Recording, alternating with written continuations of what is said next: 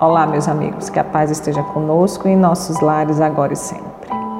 Nossa leitura de sexta-feira vem do livro Vigiai e Orai, de Carlos Bacelli, pelo irmão José.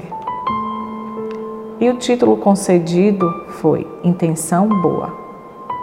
Ele nos diz assim: Mesmo quando faço certo, se a tua intenção não for boa, estarás errando.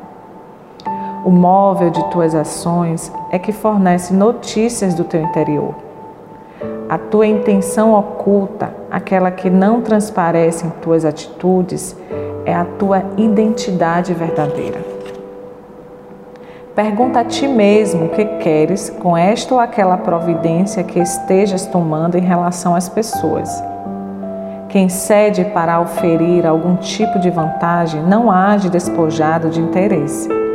O bem em nossas vidas deve ser uma consequência natural de nossos gestos de solidariedade. Existem aqueles que doam, pensando em reaver depois. Na decisão infeliz, se a intenção tiver sido boa, a repercussão do equívoco será praticamente nula. Que assim seja. Desejo a todos paz e luz.